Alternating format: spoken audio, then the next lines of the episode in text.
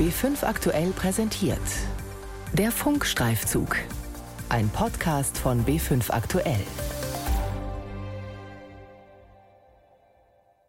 Südtiroler Apfelbauern verklagen derzeit Pestizidkritiker, die anprangern, das Obst werde übermäßig gespritzt.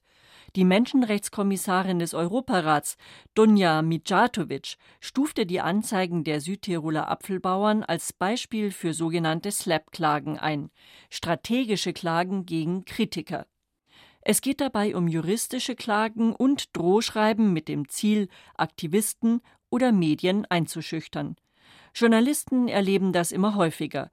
Ich selbst habe für den Bayerischen Rundfunk zum Thema Betrug in der Wissenschaft recherchiert. Als ich eine Kardiologieprofessorin mit Vorwürfen konfrontierte, ihre Daten seien manipuliert, antwortete sie mir, Sie können die Anfrage an meinen Rechtsanwalt schicken, der all diese unglaublichen rufschädigenden Mediendarstellungen rechtlich verfolgt. Natürlich haben Menschen ein Recht, sich gegen falsche Berichterstattung zur Wehr zu setzen. Bei SLAP geht es aber um etwas anderes. Privatleute, Politiker oder Unternehmen drohen mit Anwälten, um zu verhindern, dass kritische Berichte über sie öffentlich werden. Strategische Klagen gegen Kritiker. Wer stoppt den Justizmissbrauch?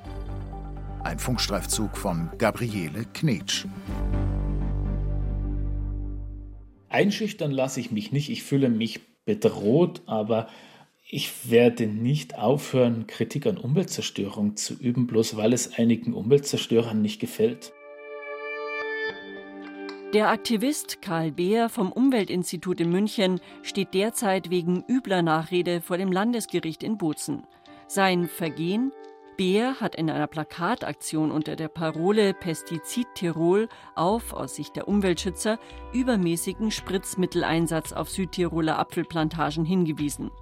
Auf einer Internetseite veröffentlichte er zudem Informationen über die Pestizide. Daraufhin flatterte Bär eine Klageschrift ins Haus. Die Kläger der Südtiroler Landesrat Arnold Schuler, eine Art regionaler Agrarminister und 1600 Bauern, die sich ihm angeschlossen haben. Das ist natürlich etwas, was in Südtirol ganz gefürchtet ist, dass irgendwann die Touristen nicht mehr kommen wegen des Spritzens dieses Plakat, obwohl das in München bloß eine kleine Aktion war, wo für drei Tage ein einziges Plakat hing, hat in Südtirol für mehrere Wochen lang die Tageszeitungen beherrscht. Aufsehen erregte der Rechtsstreit, weil Bär nicht der einzige Beklagte ist. Der Landesrat ließ gleich etliche Pestizidkritiker vor Gericht laden mehrere Mitarbeiter des Münchner Umweltinstituts, Südtiroler Umweltaktivisten, den Bürgermeister der Gemeinde Mals, die gegen Spritzmitteleinsatz kämpft, und den Filmemacher Alexander Schiebel, der unter dem Titel Das Wunder von Mals einen Film über die widerständige Gemeinde gedreht und ein Buch dazu geschrieben hat. Die Gerichte haben inzwischen alle Klagen abgelehnt, bis auf die gegen Bär und Schiebel. Und auch der Münchner Oberstaatsanwalt hat ein Rechtshilfegesuch aus Bozen mit Verweis auf die Meinungsfreiheit abgelehnt. Alexander Schiebel mir wird von Landesrat Schuller und von 1600 weiteren Obstbauern vorgeworfen, dass ich sie diffamiert hätte und also verleumdet. Landesrat Schuler bestätigt diesen Vorwurf auf Nachfrage des Bayerischen Rundfunks schriftlich. Der Buchautor Alexander Schiebel bezichtigt im Buch Das Wunder von Mals die Südtiroler Obstbauern der Tötung. Schiebel selbst stellt klar, dass er die Südtiroler Apfelbauern explizit nicht als Mörder bezeichne. Dann komme ich auf ein neues Delikt, das noch in keinem Strafgesetzbuch steht, und das lautet Tötung, also die Herbeiführung von Todesfällen, durch vorsätzliches Ignorieren von Fakten, also das Delikt, das sie vorsätzlich begehen, ist, dass sie wegschauen. Alexander Schiebel ist sogar stolz auf diese Formulierung. Für ihn trifft sie den Sachverhalt genau. Die Südtiroler Landwirte würden durch ihr umweltschädliches Verhalten riskieren, dass Menschen geschädigt, im schlimmsten Fall sogar getötet würden. Wie häufig in solchen Prozessen geht es um juristische Spitzfindigkeiten. Die Zielrichtung dieser Klagen sei aber eine ganz andere, meinen Schiebel und Bär. Sie wollen nur demjenigen, der ihnen auf den Geist gegangen ist, dem Kritiker, möglichst viel Zeit stehlen, ihn von seinen eigentlichen Aufgaben ablenken, idealerweise ihm hohe Kosten verursachen und auch noch die ganze Bevölkerung ringsum einschüchtern. Ich glaube, das ist so, dass äh, in Südtirol ist ein solches SLAP-Verfahren. SLAP heißt Strategic Lawsuit Against Public Participation, strategische Strafverfolgung gegenüber öffentlicher Teilhabe. Also die Klage für uns hat ja zum Teil schon einen Erfolg gehabt, weil wir uns jetzt so intensiv damit beschäftigen müssen und deswegen andere Dinge nicht tun können. Und es ist so, dass man sich selber immer wieder fragen muss, wo geht eigentlich die Schere im eigenen Kopf los? Tatsächlich definiert die Europäische Union strategische Klagen genau so, wie Bär und Schiebel sie derzeit erleben. Die Untersuchung SLAP im EU-Kontext im Auftrag der EU bezeichnet SLAP als grundlose oder überzogene Klagen und andere legale Mittel der Einschüchterung. Die Menschenrechtskommissarin des Europarates Dunja Mijatovic schreibt in einem aktuellen Weckruf zum Thema SLAP, dass strategische Klagen gegen Umweltaktivisten, investigative Reporter und Reporterinnen, Menschenrechtsanwälte zunehmen würden, und zwar europaweit. Sie listet darin Beispiele auf. Die ermordete Investigativjournalistin Daphne Caruana Galizia aus Malta sei aufgrund ihrer Berichterstattung Opfer von über 40 Prozessen gewesen. Drei News-Journalisten aus Slowenien sehen sich seit August und September dieses Jahres mit 39 Klagen wegen Rufschädigung konfrontiert. Und auch die Klagen der Südtiroler Apfelbauern seien ein typisches Beispiel für SLAP, schreibt die Menschenrechtskommissarin. Diese Klagen stellen eine deutliche und zunehmende Bedrohung der Meinungsfreiheit in vielen Europaratsmitgliedstaaten dar. Dadurch wird das Justizsystem und die Rolle von Gesetzen pervertiert. Für Landesrat Arnold Schuler aus Bozen kommt der Vorwurf des Europarats nach eigener Aussage sehr überraschend. Er wolle nicht Kritiker mundtot machen, schreibt er auf meine Anfrage. Es geht um das Recht eines jeden Bürgers und einer jeden Bürgerin in einem Rechtsstaat, sich gegen Vorwürfe, man würde vorsätzlich töten, zur Wehr setzen zu können. Bürgerinnen und Bürger haben in einer Demokratie selbstverständlich das Recht, sich gegen Verleumdung, falsche Berichterstattung oder gar Rufmord zur Wehr zu setzen. Aber geht es den Südtiroler Apfelbauern wirklich um die Ehre oder doch um etwas ganz anderes? Bär und Schiebel haben die Spritzbücher der Apfelbauern in Händen, die genau belegen, wie viel Pestizide jeder Bauer auf seinen Plantagen einsetzt. Ein hochinteressanter Datenschatz, der nur darauf wartet, veröffentlicht zu werden. Das aber wollen die Apfelbauern offenbar verhindern. Es kommt immer häufiger vor, dass Gesprächspartner bereits während Recherchen versuchen, mit juristischen Mitteln, Recherchen zu erschweren, zu behindern. Es gibt immer wieder Drohungen. Man stellt eine ganz normale journalistische Anfrage an jemanden und hat sofort einen Anwalt am Hals.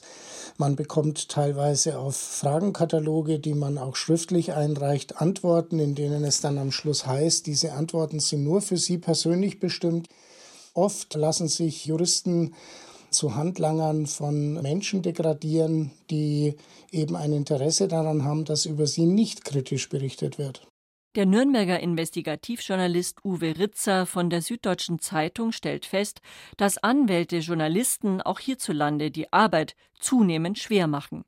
Bei den Klägern handelt es sich tendenziell um Menschen, die mit genug Geld ausgestattet sind, um Medienhäusern juristisch zu drohen und die sich teure Anwälte leisten können.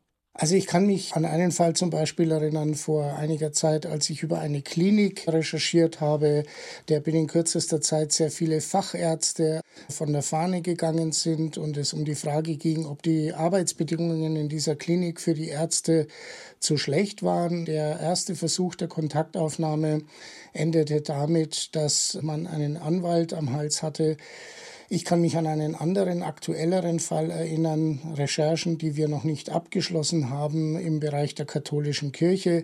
Da geht es um, um mögliche Missbrauchsfälle. Da erleben wir, dass wir ständig juristische Fallstricke hingeworfen bekommen in der Erwartung, dass wir uns entweder darin verheddern oder dass wir auch eben darin zu Fall kommen. Der krasseste Fall, den Uwe Ritzer erlebt hat, beschäftigt ihn jetzt seit mehr als drei Jahren. Es ist die Klage des Unternehmers Hannes Kuhn gegen ihn, seinen Kollegen Markus Balzer und gegen die Süddeutsche Zeitung. Die beiden Journalisten hatten in der SZ im Juni 2013 über den Verdacht auf Insidergeschäfte des Mitbegründers der Solar Millennium AG, Hannes Kuhn, berichtet. In der Folge machte Kuhn einen Schaden von 78,5 Millionen Euro gegenüber den Beschuldigten geltend. Die Begründung für diese Schadensersatzklage, die negative Berichterstattung, habe dazu geführt, dass Kuhn ein Folgegeschäft durch die Lappen gegangen sei.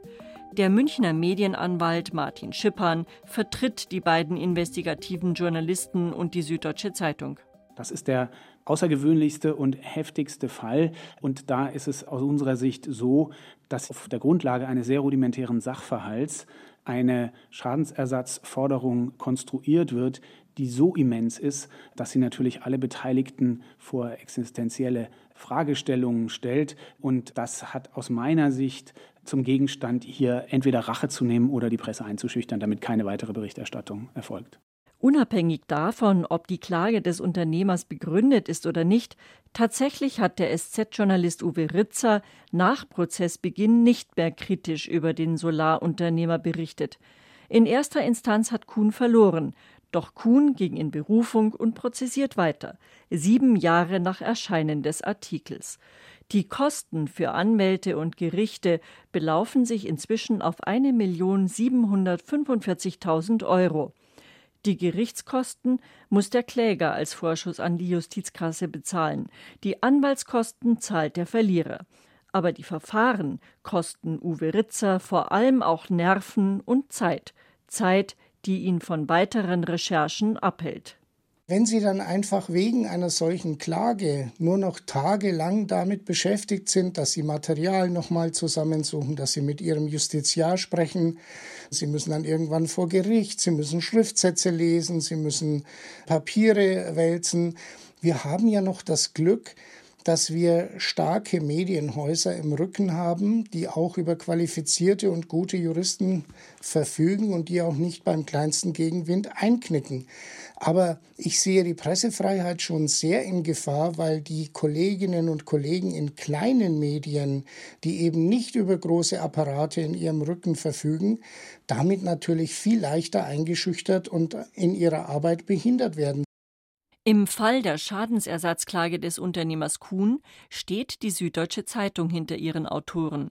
Doch für kleine Medienhäuser können solche Klagen existenzbedrohend sein.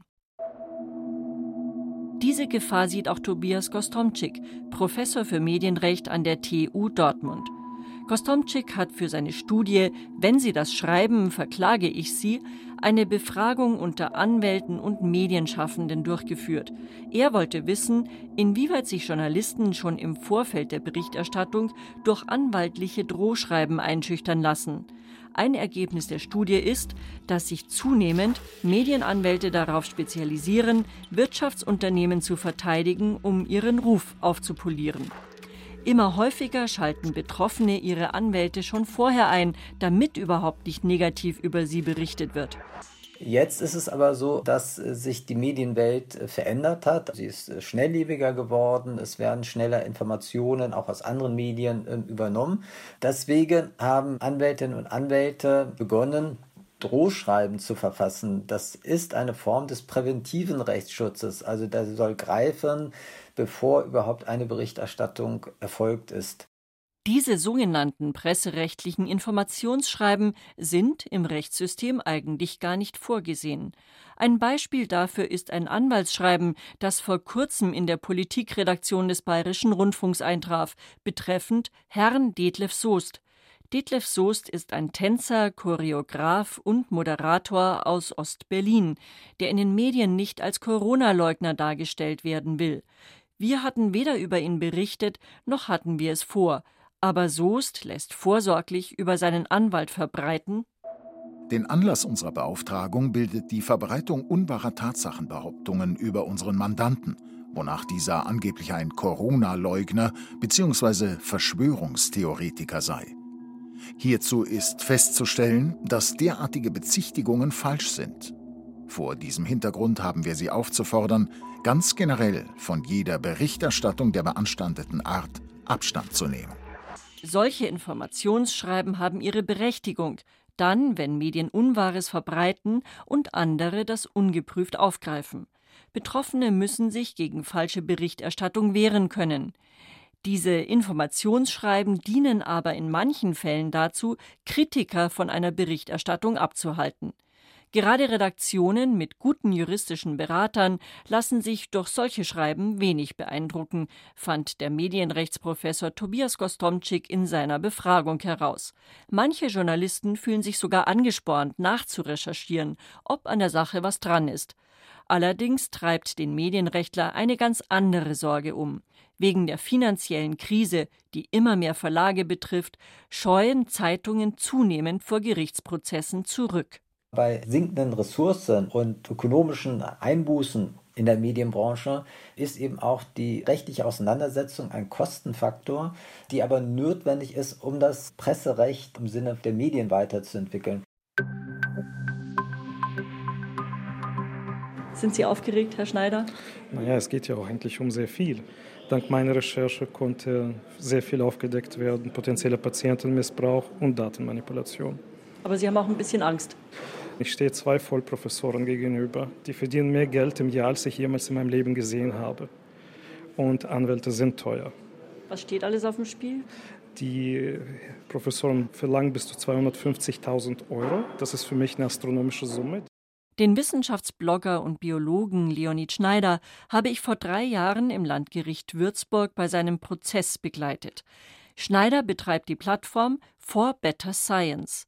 Im Internet berichtet er über wissenschaftliches Fehlverhalten in der Biomedizin, über Betrug und Manipulation. Schneider hat in seinem Blog über ein Professorenpaar berichtet und ihm vorgeworfen, durch ihre Forschung Patienten geschädigt zu haben. Für diese Behauptung führt er auch Belege an, doch die Professoren verklagten ihn wegen Rufschädigung. Es kam zum Vergleich. Schneider musste Anwalts- und Gerichtskosten in Höhe von 10.000 Euro übernehmen. Anwaltsdrohschreiben, Klagen, Prozesse, das gehört für den Wissenschaftsaufdecker zum Berufsrisiko. Mein erster Fall, wo ich bedrängt wurde, das war die Frau Professorin an der Charité Berlin. Ich habe einfach berichtet über die Vorwürfe der Datenmanipulation in ihren Publikationen, die auf Papier veröffentlicht wurden, ganz sachlich.